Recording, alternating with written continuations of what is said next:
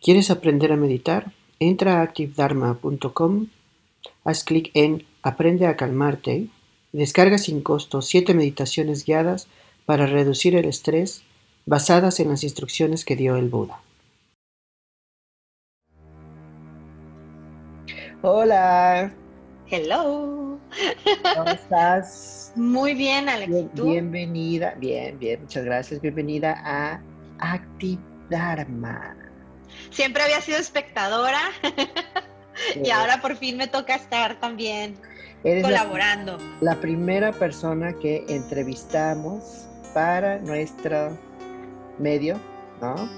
Pero este, pues me da mucho gusto, ¿no? Porque yo te conozco, pues, no, no desde hace mucho, porque sé que tú eres amiga de otros amigos en común, como Rafita, ¿no? Este, pero lo que nos llevamos de conocernos por lo menos en línea, confío plenamente en tu camino espiritual. Gracias, Alex. Sí, o sea, la verdad es que en, este camino, como que cuando te encuentras a alguien que, también es como tu hermanito del Dharma, aunque no nos conozcamos físicamente, es como se hace la conexión bien poderosa, porque es raro que te encuentres a gente que, que está igual de loca que tú y que decidió este, echarse el clavado en, el Bajrayana, ¿no? O sea, la verdad es. que no hay muchos, entonces... Además eres bien darky también. Soy bastante dark, sí. Yo digo que soy dark, pero versión como futurista, ¿ya sabes? Soy más como electro dark. Yo me, tú eres más como tradicional, más como metal, pero yo me voy más como al... No. Yo no, soy gótica, ¿no? No, soy gótica. Yo oigo bastante industrial, de hecho es lo que más escuché de la escena gótica electro, entonces luego platicamos eso. Luego platicamos. Pero sí, o sea, no nomás coincidimos en el Bacrayana, coincidimos en algunas otras cosas. En los gustos, sí. Este, pues mira, quería invitarte, pues para que nos cuentes un poco, ¿no? De, de, ti, de lo que haces, ¿no? Y hablar un poco más de la práctica. Eso es lo que más, tu práctica personal, digo, obviamente, sin revelar este, eh, detalles pues que son personales este, para que tu práctica se mantenga firme, ¿no? Sino solamente cómo ha afectado tu vida. Antes que nada, dinos eh, a qué te dedicas, Marta. Bueno, pues desde ahí ya como que es un poco raro definir, ¿no? Soy, soy licenciada en letras, en literatura española en el TEC de Monterrey, pero tengo ya bastante tiempo, yo creo que como unos 10 años, que no me dedico realmente a mi carrera, ¿sabes? O sea, fui funcionaria federal, eh, fui maestra de español, di seminarios, di talleres de literatura, realmente sí me había metido mucho en ese ambiente feria de libro, academia, ¿sabes? O sea, de presentar libros, etcétera, como en el blog intelectual, pero después me atreví ya a soltarlo todo justo porque me daba cuenta que me limitaba mucho a mi práctica, ¿no? Entonces, desde hace como unos 11, 12 años me dedico al Dharma, me dedico a ser maestra de meditación, de mindfulness, de budismo. a, a, la par estudié también para tanatóloga porque creo que el budismo me abrió también como la mente a entender este camino no va separado de entender la muerte y la impermanencia y cada vez me interesa más y más el, mundo de, qué sucede cuando te mueres, cómo me puedo preparar para el momento de morir, es, los bardos, esto es, todo esto me fascina, ¿no? Entonces, soy tanatóloga, soy maestra de budismo, soy maestra de meditación, doy clases de mindfulness en, empresas, en eh, escuelas, en la UABC, en la Universidad de aquí de, de Tijuana la Universidad del Estado, la Autónoma. Tengo ya cinco años dando clases de mindfulness para médicos específicamente.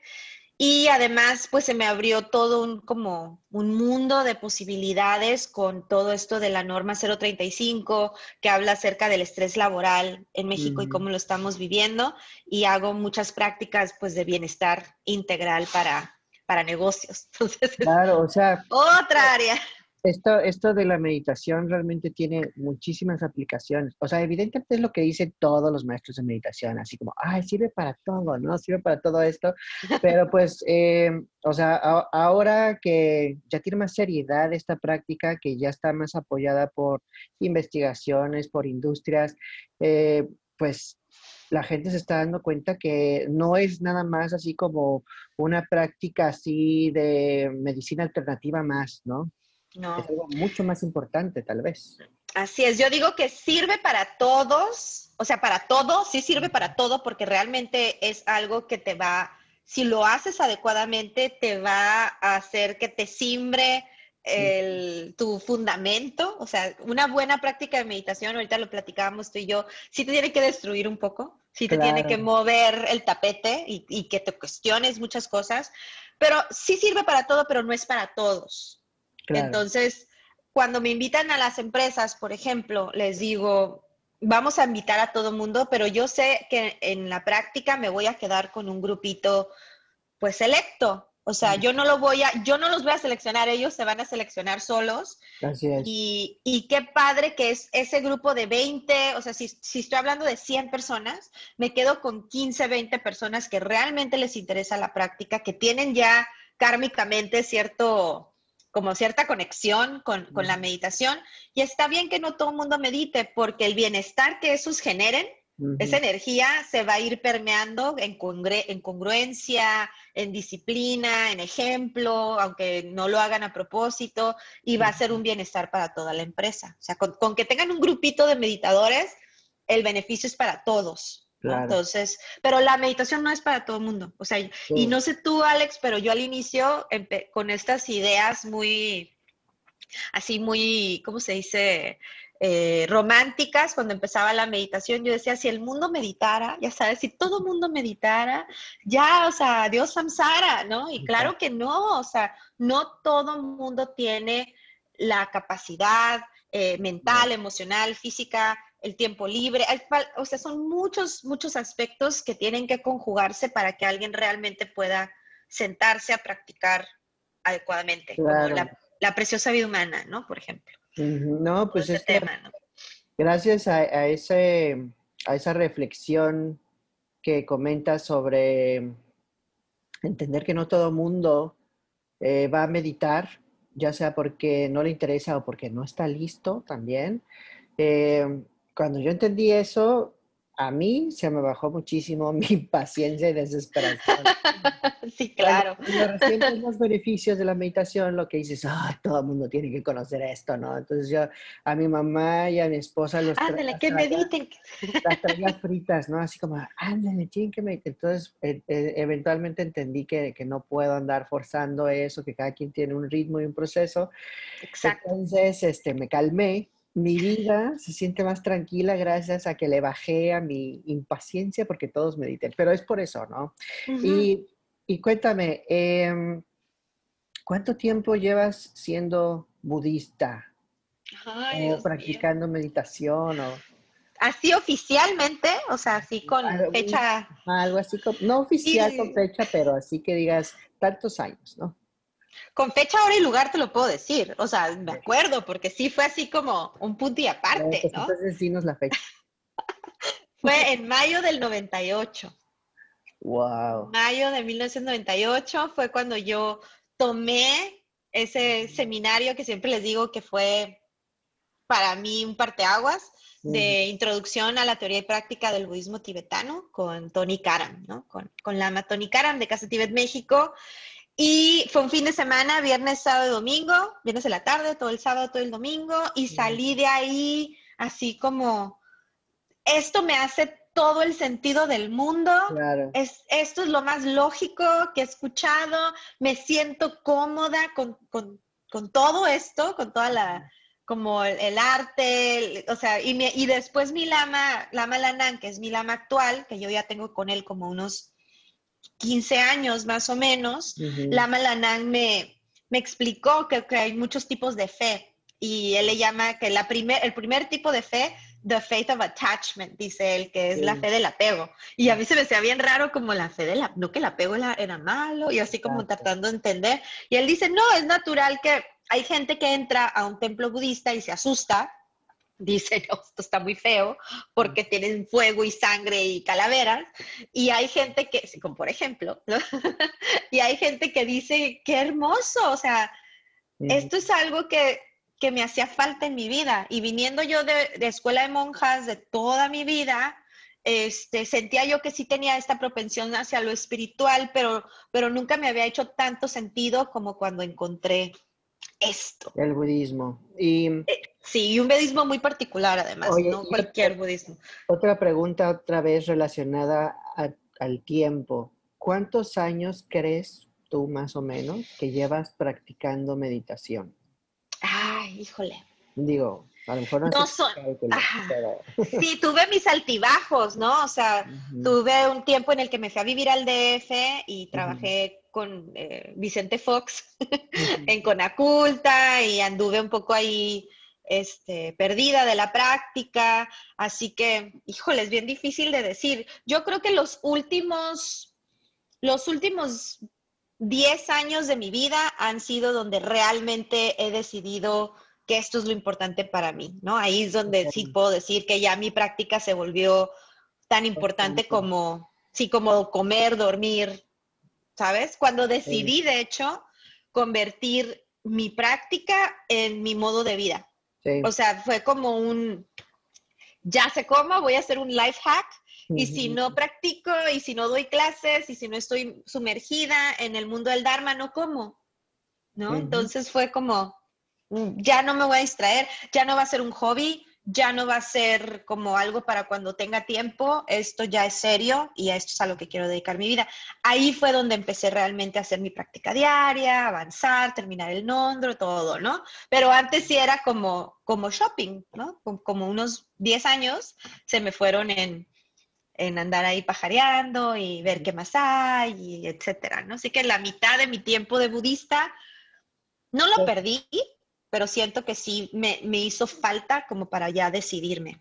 Pero igual entonces llevas unos 10 años de, práctica seria y en los otros, no sé, otros 10 años eh, que llevas siendo espiritual, pues igual y le sumas unos dos años más. Entonces, pon tú que unos 12 años llevas. Más o menos. Practicando así de full.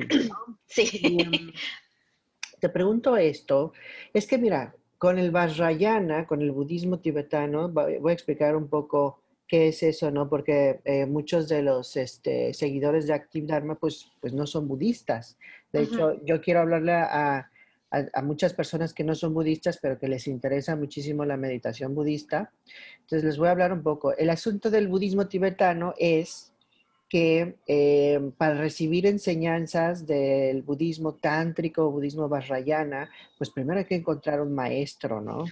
Digo, bueno, entre otras este, condiciones propicias, ¿no? Porque, que te vaya bien, que tengas el tiempo, que tengas la libertad para practicar, que no estés soberbio, ¿no? Para escuchar bien, ¿no? Las, las enseñanzas. Bueno, entre una de las condiciones eh, favorables es que encuentres un maestro.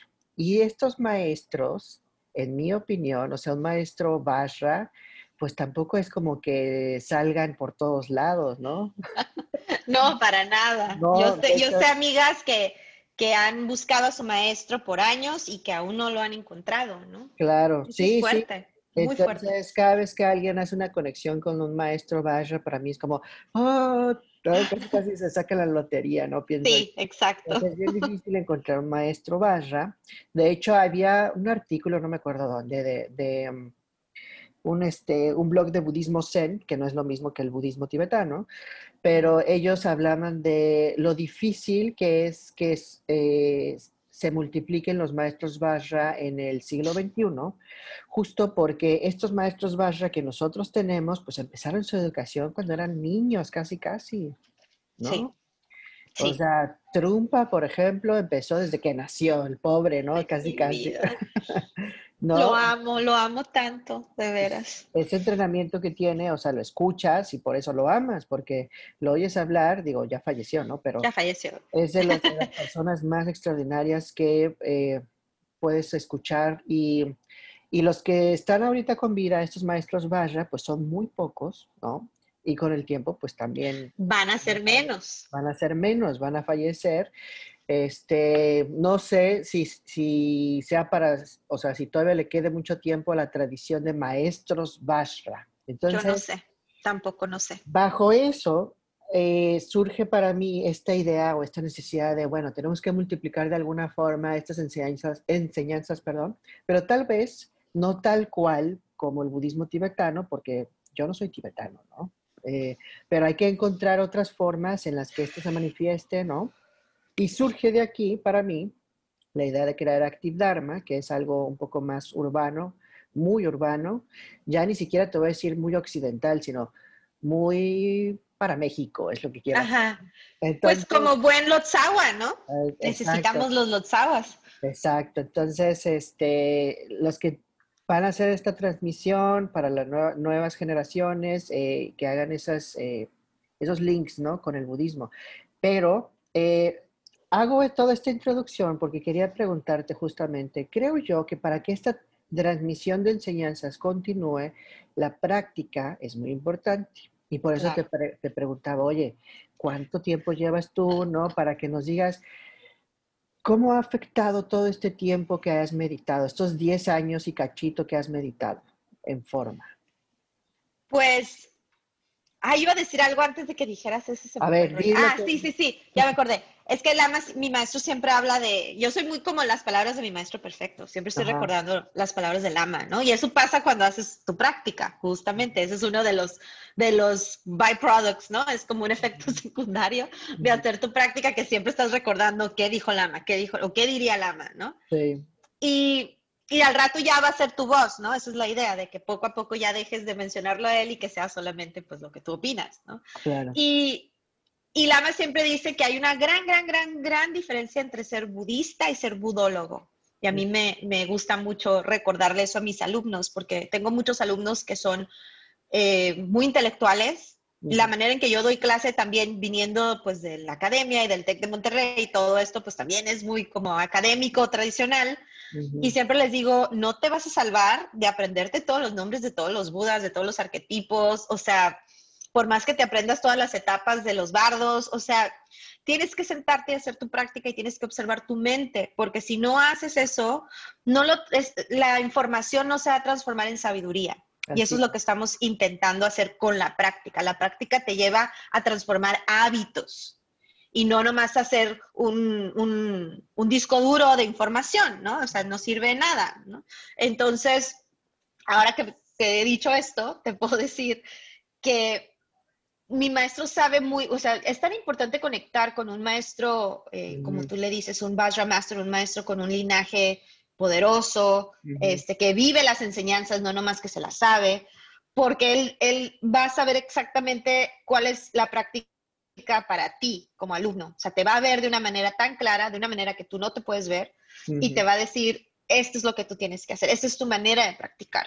¿No? Y entonces a mí me puso a practicar dando clases, porque sabe que soy muy intelectual y con una rutina muy eh, seria, digamos, de, práctica eh, en el cojín, ¿no? O sea, mi práctica es mi nondro, y aun cuando quizás ya esté por terminar las acumulaciones, no, o sea, eso me dijo, nunca lo vas a dejar de hacer, vete haciendo la idea que eso es lo que tú vas a hacer. Y mi práctica también es el shot, que es algo que también tú y yo tenemos en común, aunque hacemos diferente shot, ¿no? Y me dijo, esto es lo que tú hay, lo que tú tienes que hacer. Entonces, él entiende mi mente, que tengo una mente un poco caótica, que tengo una mente demasiado, muy analítica, y estos son como los, los antídotos, ¿no? Yo venía, venía como de, un, de una infancia, pues, un poco sufrida, de mamá soltera, papá ausente, a mi papá lo asesina, o sea, sí habiendo vivido como pues muchas pérdidas, mucho duelo y mucho, muy, mucho pobre de mí. Y siento que la práctica realmente sí llegó como a agarrar toda esa composta que yo traía y poder ponerla al servicio de los demás. Entonces, por eso Lama me dice, tú, tú eres mi traductora, tú eres quien da las enseñanzas, o sea, tú estás ahí mientras yo no pueda estar con los alumnos, tú me los preparas, ¿no? Entonces, eso es, o sea, mi mente analítica, mi mente nerda, porque soy bien nerda, mi maestro me enseñó que no está mal mi, mi, mi, dark, mi darketez, tampoco está mal, ¿no? O sea, es eso que tú ya traes, la práctica me enseñó cómo encauzarlo hacia algo, pues, virtuoso, ¿no? Algo que no me haga daño a mí y que pueda incluso beneficiar a otros y beneficiarme a mí. ¿no? Entonces, siento que la, la práctica me ayudó a entender cómo ese karma habitual que yo tengo era nomás cuestión de Redirigirlo. exacto, ¿no? Y eso es lo que yo trato de mucho de, compartir con mis alumnos, de que el, a veces pensamos que la espiritualidad y, o el budismo, que yo esperaría que nadie lo pensara, pero sí he escuchado, que te van a cambiar, ¿no? Que te van a, que te van a arreglar. y, y, yo realmente sí creo que no estás mal como estás. O sea, si tú ya naciste con este karma habitual, con esta propensión hacia, síguele, pero vamos a hacerle un, un ajustito, ¿no? Que es lo que hizo Padmasambhava en el Tíbet, ¿no? Con, con, los arquetipos iracundos, ¿no? No están mal, nomás les vamos a dar un pequeño giro, ¿no? Entonces, yo siento que eso es lo que me ha dado la práctica a mí. Sin embargo, ese pequeño ajuste, ¿no? Para utilizar el veneno que uno trae, como medicina, claro. Para, para que se vuelva algo sanador, sabiduría, etcétera. O sea, ese ajuste, pues es la sabiduría, justamente, ¿no? Entonces, em, para lograr ese ajuste, pues obviamente requiere la enseñanza, el maestro Vashra te dice cómo, te da tu práctica, eso purifica, pero, o sea, el karma, lo que se purifica no es necesariamente que se vaya eh, todo este veneno, sino más bien el uso que se le da. Exacto. Es, Ese es tu superpoder. exacto. Entonces, em, lo cual, eh, pues a mí me parece extraordinario. Fue una de las primeras cosas que me gustó del, por, por lo menos del budismo Vajrayana, que seguramente en las otras tradiciones también está muy presente esto de, los venenos, ¿no? Cómo, cómo se trabaja, ¿no? Pero el budismo Vajrayana, el budismo tántrico, lo que, lo que nos dice es, eh, vamos a usar tu veneno, vamos a transmutarlo, ¿no? Para bien. Exacto. Exacto. ¿no? te voy a cambiar tu naturaleza porque en esencia ya estás bien. Lo único es, vamos a transmutar esa energía y encauzarla hacia algo maravilloso. Claro, fíjate, eso, eso es este, o sea, cuando llegan, no sé, mis tías, ¿no? Mi mamá y me pregunta, ay Alejandro, ¿por qué te gusta esta música horrible, ¿no? Del mal, ¿no? Y yo... Del mal. Pues es que, no sé, me gusta el metal satárico o algo así, ¿no? Pero el punto es que, mm, o sea, yo les veo otro lado a todo eso. Eh. ¿No? O sea, para mí, eh, todos los venenos, o sea, tanto una iconografía muy pacífica como una iconografía muy este, sangrienta o eh, oscura, por llamarlo de alguna forma, tiene su aspecto sagrado, saludable. Exacto, exacto. De hecho, cuando estudiamos el bardo todol y estamos este, hablando de primero se, manifiestan los, eh, los, los, budas pacíficos, ¿no? Y luego los airados. Y ya van como bajando, ¿no? Como niveles de la realidad un poco más descendientes. y, y, el mismo libro dice, son, es la misma energía, es exactamente la misma energía, nomás que se manifiesta de otra forma, pero en esencia es la misma energía. O sea, Vajrakilaya y Vajrasattva es la misma energía. Y entonces la sabiduría es lo que te permite entender eso, que a veces tienes que ser, no sé, iracundo con con, eh, para purificar cierta cosa y a veces lo puede ser por las buenas, pero no siempre va a funcionar por las buenas, ¿no? O sea, pero tu, tu intención y tu motivación es la misma. Si lo haces de una manera pacífica, de una manera iracunda, depende de las circunstancias. Eso, eso me recuerda a como una mal, malinterpretación de la práctica espiritual y, del budismo sobre todo, ¿no? Mucha gente dice, a ver, tú que eres budista, ¿no? O sea, ¿por, ¿por qué te pones así, ¿no?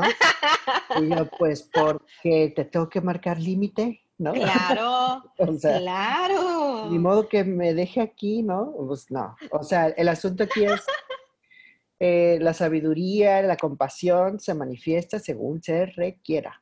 Exacto, según las circunstancias, según las daquinis, ¿no? O sea, ellas te van a inspirar, ¿no? Entonces, me encanta Tony, mi primer lama, que dice, este, soy budista, no soy pendejo. me encanta. Y paciencia no es pasguatés. Esas dos, con esas dos me quedo, ¿no? O sea, yo mucho, mucho les digo a mis alumnos de meditación que ser una persona espiritual no es lo mismo que ser una persona dejada, que ser una persona beige, ¿no? Porque de, repente hay como este, este estereotipo del meditador, que yo no sé de dónde lo sacaron, pero que hablas este, bien bajito y que no haces mucho ruido y que eres como, que eres humilde, pero con una humildad con ego. Yo sí lo veo como una de que yo no hago ruido. Y eso a mí se me hace que es materialismo espiritual, recordando a Trumpa Rinpoche. Ajá, ¿no? Y yo no voy a dejar de ser quien soy. ¿Sí? O sea, yo creo que una persona espiritual es una persona auténtica. ¿no? Y en ese camino auténtico me decían cuando estaba en casa aquí, ¿y por qué siempre te vistes de negro? ¿No? Porque, pues porque sí, o sea, quítate la idea de que la maestra de meditación se va, como decía Trumpa Rinpoche, que van a tener un lama en, en, el trono, ya sabes, un lama en el, lo que quieren es un lama en el aparador, que, que hable como lama y se viste como lama, pero pues no es lo que necesitan. Yo creo que mis alumnos necesitan verme como soy, y si soy dark, y si soy con canas, y si, y si no hablo con, con, voz de santidad, pues así soy, ¿no? Entonces, estos estereotipos no le hacen nada de favores a la práctica. No, y el materialismo espiritual es algo que, que, mira, que si bien se menciona en los 60 muchísimo, ¿no? Con la llegada otra vez de Trumpa y eso, pero, o sea, sigue más presente que nunca. Claro. ¿no? digo, no sé si, si, se vaya a ir algún día, ¿no? Pero, o sea, por lo menos, mira, en Active Dharma una de nuestras misiones es, este, cero tolerancia. Materialismo espiritual. Sí, no, no, no, es, no es violento el asunto, sino a lo que voy es... Sí, para, para mí es, es, como, a ver, venimos aquí a practicar, ¿no? Y eso quiere decir que todos estos estereotipos que traes, déjalos ahí en la puerta, ¿no? Como Así es. Si vas a entrar al dojo y entrar a practicar box, deja tu ego en la puerta, ¿no? Casi, casi, ¿no? Sí, totalmente. Lo mismo es en meditación. Meditación es, es entrarle al box, ¿no? Y vas a ir a trabajar con la mierda, vas a ir a trabajar con el veneno, vas a ir a... Bueno, primero aprendes, ¿no? A lidiar con lo fuerte, porque no puedes así como irte a la guerra sin fusil. sí, claro, vamos a empezar tranquilitos también, ¿no? Pero, pero sí, la idea es cada vez ir más al, como le decía Machik Ladron, no, Padam Pasanja Machik Ladron, vas a encontrar a tu maestro espiritual en el lodo, en el fango, con los leprosos, ve a los lugares que te asustan, ¿no? O sea, ya en un nivel un poco más avanzado, la práctica te va a llevar a esos lugares en donde tú te sientes lo más incómodo, porque ahí es donde está, ¿no? Y si yo, no sabes, o sea, Alejandro, cuando me empecé a dejar las canas, o sea, era una renuencia por parte de, de los demás. Y yo decía, ¿qué les pasa? O sea, se me hacía muy interesante y se me hacía como un acto también como de, como de rebeldía de mi parte y como mírense en ese espejo y a ver, díganme qué, por qué les incomoda tanto. Como que era seguir con las clases de meditación, pero ahora utilizándome a mí. ¿No? Así de, obsérvenme y alguien me regaló hasta un tinte en una clase, me lo llevaron así como de ofrenda, ¿sabes? De que ya, por favor, píntate el cabello. Y yo, pues no es porque no me alcance mi, mi pago de maestro de meditación para no pintar, o sea, es a propósito y lo estoy disfrutando y qué padre que te incomode porque entonces te estoy ayudando a ver qué, dónde estás atorado todavía, ¿no? Y todavía me pasa, ¿eh? Entonces, una, una práctica genuina, ¿no? Como lo muestra tu experiencia, es, es algo que mm, te va a ayudar a aceptarte tal y como eres y además de deshacerse de estereotipos como, ay, todos los budistas hablan como si se hubieran tomado 10 antidepresivos. No, este, otro, otro eh, estereotipo es que se cae es el, el, de, pues todos los maestros budistas tienen que verse de alguna forma, ¿no? O esto del cabello, o sea, que dices, te está, si te está doliendo, ¿no? Que no me pinte el pelo. Sí, hay, hay, muy interesante. Algo ahí, ¿no? Algo ahí, y ese algo ahí, eh, me refiero a que hay estereotipos todavía más profundos de lo que consideramos normal. o bello, o socialmente aceptable, ¿no? Es que, y era mucho de, no, no te hagas eso. Yo, pues, no, estoy haciendo nada. No, todavía no. Yo, bueno, o sea, hasta qué punto el control sobre el otro también, ¿no? Como estas ganas de controlar. A mí se me ha hecho muy interesante, me ha liberado mucho este proceso. Sí, el budismo es así como, eh, es lo que me permite decir, pues lo siento, pero así es, las cosas son así. Las cosas son así. Viene como a darle la madre a mucha falsedad. Así es.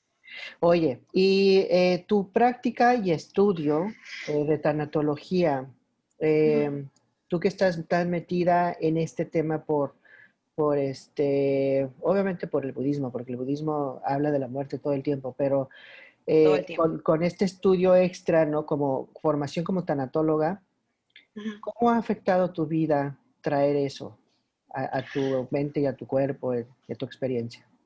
Yo creo firmemente que el, reflexionar acerca de la muerte constantemente, que es parte de nuestra práctica, eh, sí te prepara para que cuando, porque no es por si llegan, siempre les digo eso, ¿no? Para que cuando lleguen estos trancazos de impermanencia a tu vida, puedas estar un poquito más tranquila. Y, y, no digo que entonces no me afecta que me digan que posiblemente tengo cáncer, o sea, obvio que me afecta, pero siento que puedo mantener un poco más la calma, ¿no? Y, y, hacer lo que tengo que hacer. O sea, tomar, ser como más pragmática en este asunto. A ver, y si sí, voy a hacer esto, y si no, voy a hacer esto otro, ¿no? Como, como no, no pasmarme tanto tiempo, ¿no? Yo siento que, yo siempre les digo a mis alumnos que meditar no te va a quitar el enojarte, no te va a quitar el, el sentir todas estas emociones porque estamos vivos y estamos la vida está pasando a través de nosotros, pero sí tenemos esta, esta, este tiempo de recuperación se vuelve como un poco más corto, ¿no? Y eso es lo que yo me he dado cuenta que, que el, que el ser tanatóloga, de hecho, estudié tanatología con una especialidad muy particular, que es en atención a víctimas del delito. En la época en que aquí en Tijuana los secuestros y los asesinatos y todo esto, este, el pozolero, ya sabes, todo este tema estaba muy fresco y, me metí, de hecho le di el twist Bajrayana a mi, a mi tesina, me metí a, averiguar cómo cuando hay duelo patológico o duelo complicado, cuando no hay cuerpo, cuando la persona solamente desaparece y no se vuelve a saber, o sea, se quedan como en estos limbos las personas en donde el duelo no inicia, porque siempre se está como con la esperanza de que, de que regrese. O sea, hay gente que vive así. Diez años después, 20, siguen con la esperanza de que regresen y entonces sus vidas se congelan. ¿Y cómo podíamos utilizar el, el simbolismo, los rituales, muy bajayana, para poder iniciar el proceso de duelo? ¿Cómo podemos eh, enterrar objetos simbólicos de la persona? este, cómo podemos hacer estos rituales que nos ayuden a ir llenando los huecos a través del arte, a través de muchas cosas que nos ayuden a ir generando el ciclo del duelo, ¿no? Entonces, ese fue como mi área y ahorita estoy mucho más enfocada a hablarles a los niños acerca de la muerte. Ese ha sido como mi, recientemente mi, mi enfoque. Soy tanatóloga que desde la pandemia, desde marzo, yo creo de este año, decidí ya no tomar pacientes adultos y solamente estoy viendo a niños, niños y niñas que están viviendo duelos de, por fallecimiento, separación de sus padres, algún tipo de duelo, y con ellos estoy trabajando porque me he dado cuenta que nadie les quiere hablar acerca de la muerte. Claro. ¿Y cómo ha sido esa experiencia cuando hablas? Maravillosa. ¿Ah, sí? Me encanta, porque son mucho más sensatos de lo que uno cree. El problema no son ellos, son los adultos. O sea, esa ha sido mi experiencia y lo viví eh, así como, digamos, la primera vez lo viví con mis propias sobrinas, con la muerte de su abuelo, que no es pariente mío, es de la otra, la otro lado de la familia, y me, era su bisabuelo, de hecho fallece el, bisabuelo y las niñas están muy tranquilas, le hicieron dibujos, este, cuando estaban en, estaba él ya en el, en, el funeral en su este, féretro, le, pusieron su sombrero, le tocaron las manos, a mí se me hace todo tan natural y tan, tan este, saludable. Sí. Y cuando vieron a, su abuelo, al, al hijo de este señor que falleció, cuando lo vieron pararse a dar unas palabras y, empezó a llorar, y todo el mundo, así tipo trumpa, cuando habló de este maestro Zen, empezó a llorar. Todo el mundo adulto empezó a llorar. Y yo vi a las niñas cómo voltearon a ver a todo el mundo y entendieron, esto, tengo que llorar yo también porque esto es malo, ¿no? Entonces, de ahí ya no se pudieron contener el llanto, ¿no? Entonces, los niños tienen una manera mucho más sencilla y saludable que relacionarse con, la muerte y la impermanencia. Y el problema es que nosotros como adultos no sabemos cómo, cómo explicárselos y les enredamos las cosas. Les decimos fantasías, este, que, que, se fue al cielo y es una estrella, y entonces el niño voltea y trata de, o sea, no sabemos cómo explicárselos sin este, sin todo este asunto ¿cómo te diré? Eufemístico que hace más daño que, bien, ¿no? Y yo utilizo más el tema de la naturaleza. Prefiero hablarles de la muerte y la impermanencia pues a través de las plantas, de los animales, de los insectos, que eso es algo que ellos tienen pues a la mano y, es como muy refrescante escuchar sus, sus versiones y sus opiniones. Nos divertimos mucho hablando de la muerte y sabemos que la muerte tenemos que convivir con ella. Y contestando un poquito a tu pregunta original, lo que me ha dado realmente el estudiar a profundidad el tema de la muerte y el morir, a mí, ha sido disfrutar más de la vida. Claro, eso es, no, básicamente. No, te estás volviendo loca con el tema. Exacto, no tengo una energía ahí invertida, como olvidada, en qué va a pasar cuando me voy a morir. Ya sabes, tenemos demasiada energía invertida en estos temas de tengo miedo a la muerte, se van a olvidar de mí, yo no sé qué tantas cosas pensamos, y todo eso es energía que yo pudiera traer al presente para disfrutar de la vida.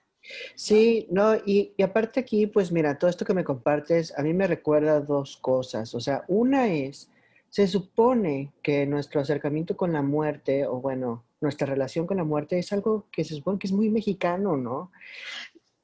Pero no, no, nosotros nos burlamos de la muerte y la burla es una manera de evadir, no es tocar la muerte de forma saludable y sana. No, no, no, no, no. Somos muy supersticiosos. Este México mágico, ¿no? Este pensamiento mágico también es una manera de no tocar el dolor, no tocar la realidad. Y pues lo que dice el Buda, el primera noble verdad, ¿no? El sufrimiento existe. Entonces, siento que había más posibilidad en la cultura prehispánica.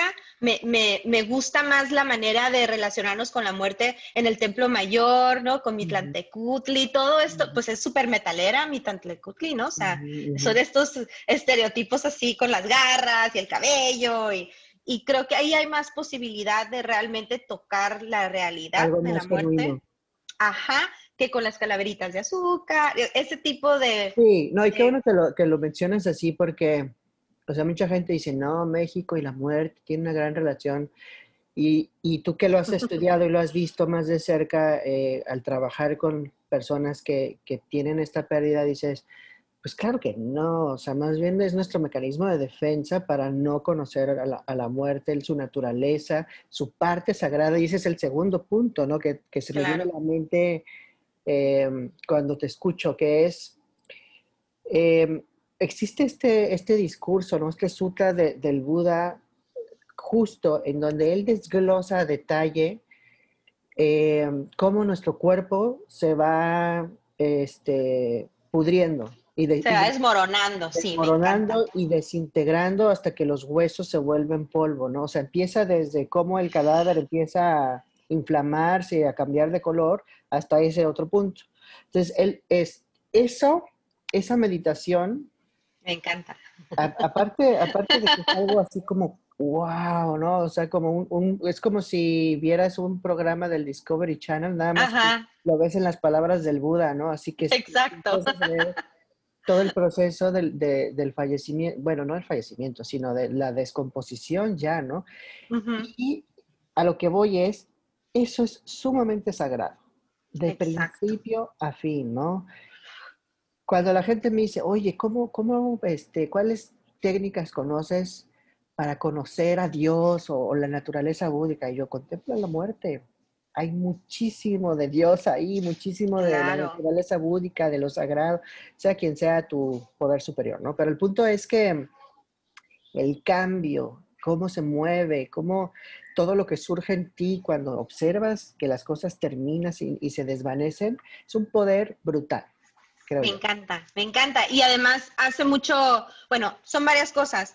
Eh, los monjes teravadas pues todavía tienen esta costumbre de ir a los, a los campos de cremación y de meditar ahí y, de, y ahora la versión moderna es ir pues a los crematorios o ir al, al CEMEFO o a estos lugares, ¿no? Donde están, en el anfiteatro donde están los cadáveres y meditar en el cadáver putrefacto, o sea, realmente estar ahí y observar que lo que, esa es la parte, ¿no? Ese es el estudio, la contemplación y la meditación, ¿no? Ya lo leí, ahora lo voy a ver y ahora lo voy a integrar a mi vida, ¿no? Entonces, me, yo me acuerdo, de hecho yo tuve una experiencia cuando era muy pequeña, mi, mi vivía aquí, aquí, en esta casa, en casa de mi mamá, es, que es mi vecina, y mi vecina de acá, eh, Jessica, me acuerdo, su mamá y su papá, médicos los dos, alguna vez nos llevaron a la UABC, a la Facultad de Medicina, donde ahora doy clases, que se me hace que es como bastante este, cerrar ciclos, ¿no? Como era un preámbulo de lo que yo iba a hacer ahí.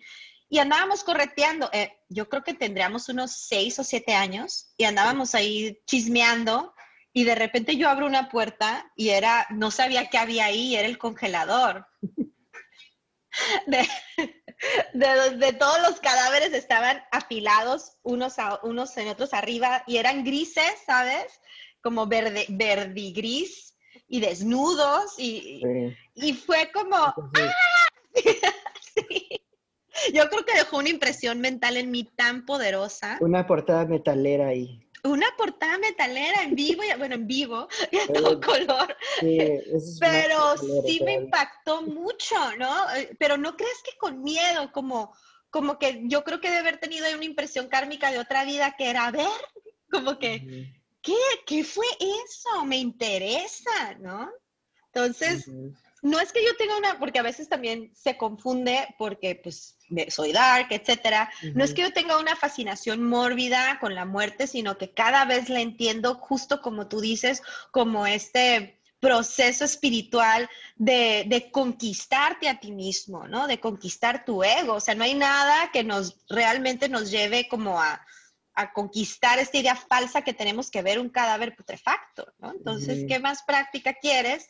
Y luego Padma Zambaba, con sus ocho manifestaciones, que se va a meditar a, a, muchos cementerios, se me hace la... Y, tiene que pelear en contra de zombies y, de espíritus malignos. Me fascina, o sea, ese es mi mundo, ¿sabes? Ese es mi mundo y cada vez lo entiendo más científicamente hablando, en relación con la física cuántica, en relación con cosas mucho más elevadas que apenas la ciencia está tratando de entender y que Padmasambhava en el siglo VIII pues ya andaba este, totalmente inmerso en, esos, en esas realidades, ¿no? En esas realidades cuánticas. Se me hace fascinante. Claro. Qué cool. Oye. Sí, me encanta.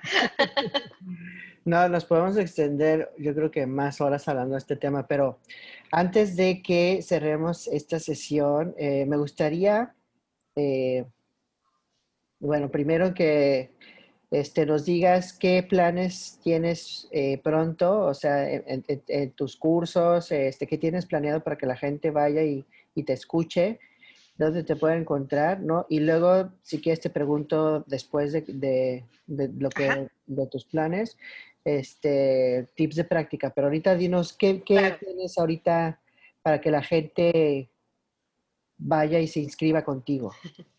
Bueno, eh, tengo años ya dando clases de budismo. Me gusta mucho acercarme al budismo, como ya les dije, desde lo intelectual, desde lo académico, que nunca va a tomar el lugar de la práctica real, pero sí es una buena base que tener. Así que si buscamos un lugar de donde partir, siempre es bueno saciar nuestras dudas intelectuales. Y el curso que tengo próximamente es sobre la toma de refugio en el budismo Vajrayana. Si tú estás coqueteando con la idea de tomar refugio con un maestro Vajra, ¿qué implica? ¿Qué compromisos tántricos? ¿Qué, qué realmente es ¿En qué estás tomando refugio? Que es todo un tema, porque se piensa que es como el bautizo y nada que ver. Nos vamos a, dejar de hacer budismo guadalupano y vamos a hablar realmente de qué es la toma de refugio. Y también es, en ese curso son dos cosas, el refugio, la bodichita, que también es todo un tema, y los arquetipos de conciencia. Me encanta dar el tiempo para entender de forma racional por qué es que este ser que está detrás de Alex funciona, que es eh, maravilloso. ¿Qué es todo eso? Y ahí me meto mucho la iconografía, explicar por qué están envueltos en fuego, por qué están vestidos, por qué tienen tres ojos, por qué traen estas coronas que parecen con payasos, pero no son payasos, les aviso. y, hasta, hasta el, el porque hay Catbancas que es como la, un cetro, ¿no? Como una, aquí, ahí está, el Catbanca. Ese es un Catbanca femenino, diferente del Catbanca masculino. O sea, toda esta iconografía tan rica funciona al momento de que ya la entiendes en tu práctica de meditación. Genera cierta energía con la que tú te estás conectando, con la que, está despertando una energía que tú ya tenías adentro, además, y la está incrementando. Entonces, en este curso hablo de los principales arquetipos de conciencia en el budismo uh en el budismo tibetano, y sus, su simbolismo, su mantra, son seis horas maravillosas en donde nos echamos un clavado. Son grupos en Zoom. Eh, son grupos limitados porque también me gusta poder explicarles a mis alumnos a detalle y tengo varios grupos en WhatsApp en donde todo el día estamos platicando acerca de lo mismo, que para mí es una delicia porque de eso pido mi limosna, literalmente es lo que me mueve en esta vida. Exquisito. Y este, sí, es para mí es exquisito. Entonces, si se quieren apuntar, se llama La toma de refugio y los arquetipos de conciencia en el budismo vajrayana. Y todo esto ha sido aprobado por mi maestro también, ¿no? Trato nunca de dar un curso sin que mi maestro sepa qué voy a dar y cómo lo voy a dar. Y si él me palomea, entonces yo me siento energéticamente tranquila, ¿no? De, poder, de poderlo dar. Entonces vamos a empezar el primero de octubre, creo que es primero de octubre, a ver, déjame checo. Ya. Ya el jueves, no, no es cierto, del 1 al 8 doy el otro curso. Entonces empezaríamos el 15.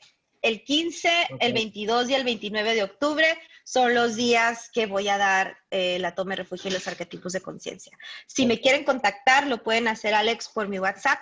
La verdad es que funciona mil veces mejor por WhatsApp que por Messenger o ya como que casi no, no le hago mucho caso a eso. Entonces no sé si podemos poner mi número de WhatsApp cuando, para que ahorita no se lo aprendan, pero ahí va a estar. En la descripción, muy bien. Y este, para las personas que mm, apenas van a eh, empezar a meditar o les interesa, ¿no? Eh, eh, incorporar la práctica de la meditación en forma en su vida, ¿no? Este, ¿Qué tips les das? ¿Qué les recomiendas? En primer lugar, empiecen con un buen maestro. No traten de aprender meditación del YouTube o de un libro. Realmente busquen a un maestro, pregúntenle al maestro sus, ya saben, de dónde estudió y quién es su maestro y todo, todas las dudas que tengan para que realmente puedan practicar con confianza. No, no, no, ¿cómo le decimos tú y yo, Mac? ¿Qué? Mac, mindfulness. No se vayan con el Mac Mindfulness, por favor, porque la energía que el maestro pone es muy importante. Entonces, eso sería en primer lugar, un buen maestro. Y aclaren todas sus dudas intelectuales, no hay dudas tontas, pregunten todo, por qué la lengua va así, por qué ojos abiertos o cerrados, o sea, todo, todo, todo, para que cuando estén ustedes sentados no estén cultivando la duda. ¿sí? Y ya que tengan su propia, su propia práctica, empiecen poquito a poquito y no importa que no se sienten a meditar, yo digo que lo más importante es que ya tengan un espacio, tengan su rincón, tengan su cojín, tengan como todo lo que, que no es mucho, lo que necesitan. Y traten de sentarse cinco minutos al día, a la misma hora, todas las mañanas. Es mucho mejor en las mañanas que a cualquier otra hora. Pero si no pueden las mañanas, pues a la hora que puedan, ¿no? No hay peor práctica que la que no se hace. Yo les aconsejo tempranito, y aunque no mediten, siéntense y vean el celular, hagan lo que quieran, pero ya quemen esos cinco minutos de todos los días, que eso ya sea como su rutina de que esa es su hora de meditar. Y si ya se sientan ahí, pues dice, bueno, pues un día ya voy a dejar el celular y, pues voy a pajarear. Y otro día, bueno, pues ya estoy aquí, voy a respirar. Y así van a ir poco a poco este, metiéndose en la práctica. Ajá, ese sería mi consejo de corazón busquen un maestro, encuentren un espacio y lentamente, gradualmente vayan acostumbrándose a sentarse y observar su mente. Y ahí va a ir aumentando la práctica. ¿ok? Y este, también para los que están interesados en el budismo, ¿qué les puedes recomendar? Así, tus primeros consejos. ya sé que es una pregunta muy abierta, pero... Muy abierta. bueno, yo, yo, Marta, les puedo recomendar que lean eh, un libro maravilloso de Thich Nhat Hanh que se llama El corazón de las enseñanzas del Buda. Creo que Thich Nhat Hanh es un maestro muy accesible, este, es un maestro zen maravilloso que para mí es uno de los amores de mi vida, como mi lama Tony y lama Lana. Y creo que es un libro profundo, pero es vietnamita, ya está en Vietnam, ya está muy enfermo, este, ya ha tenido varios derrames cerebrales, pero es, es, el, es, la prueba más clara que no necesitas estar saludable para ser feliz, ¿no? con un cuerpo... Es, es, de los autores más populares, ¿no? O sea, puedes encontrar sus libros fácilmente. En cualquier lugar. Entonces, yo lo tengo, si alguien quiere el PDF, yo se los mando con mucho gusto si no quieren invertir, pero lean El corazón de las enseñanzas del Buda y empiecen a preguntar, empiecen a investigar y traten de encontrar a un maestro con un linaje claro. ¿Sí? Eso para mí es súper importante. Esa es mi siguiente pregunta. Quien no tenga acceso a un maestro con linaje, por lo que comentábamos ahorita, porque va a estar difícil, ¿no? Quien no tenga acceso a un maestro con linaje, ¿qué puede hacer si le interesa la práctica budista? Acercarse a algún maestro del que ustedes sientan que hay esta conexión de confianza. O sea, ya sabe, hacerle mucho caso como a tu intuición si vas a un lugar, a mí me pasó, ¿no? Si, vas a un lugar cadampa, o sea, yo sentía la energía así de, ah, ¿qué hago aquí? ¿No? O sea, hay, como dice Tony Karam, hazle caso a tu pompímetro, siéntate en el lugar y di, a ver, me gusta la energía, no me gusta la energía, busca otro lugar donde tú te sientas cómodo y haz todas las preguntas posibles. Y entonces solito vas a ir encontrando tu lugar, ¿no? Y ahorita digo, con la pandemia y con la, tecnología hay infinidad de opciones. Estamos Alex, estoy yo, estamos los dos también. Ve sintiendo dónde, dónde estás cómodo. Hay muchas opciones ahorita de prácticas, de meditaciones en línea, siempre y cuando, ten, o sea, que no sea una grabación, ¿me explico? Sino que realmente puedas interactuar con el maestro, hacer tus preguntas, aclarar tus dudas. Yo digo que es la única manera en que vamos a poder avanzando con pasos firmes. Y a lo mejor el budismo no va a ser para ti, pero sí tienes que hacer todas las preguntas que quieras y si el maestro no es capaz de contestarte y no te refiere con alguien que sí, duda, aguas, aguas, aguas, aguas, aguas, ¿no? Es un misterio, es un secreto, ahorita no debes de saber. Yo siento que no estamos ahorita en ese nivel. o sea, incluso en el Vajrayana, que es tan precioso, que las enseñanzas son tan exquisitas, debemos de ser capaces los maestros Vajrayana, yo lo creo, de contestar satisfactoriamente las preguntas de los alumnos y no dejar, no ser como católicos que decimos es un misterio, ¿sabes? Y no te lo mereces, o yo no sé qué son sadas acá, ¿no? Pero, pero el Vajrayana es secreto en tu práctica, pero debes de ser un, si eres maestro, debes de estar capacitado para poder contestar honestamente las dudas de los alumnos. Yo sí lo creo. Perfecto. Por ahí va. Bien, pues muchísimas Qué preguntota, Alex, qué bárbaro, me, voló el cerebro.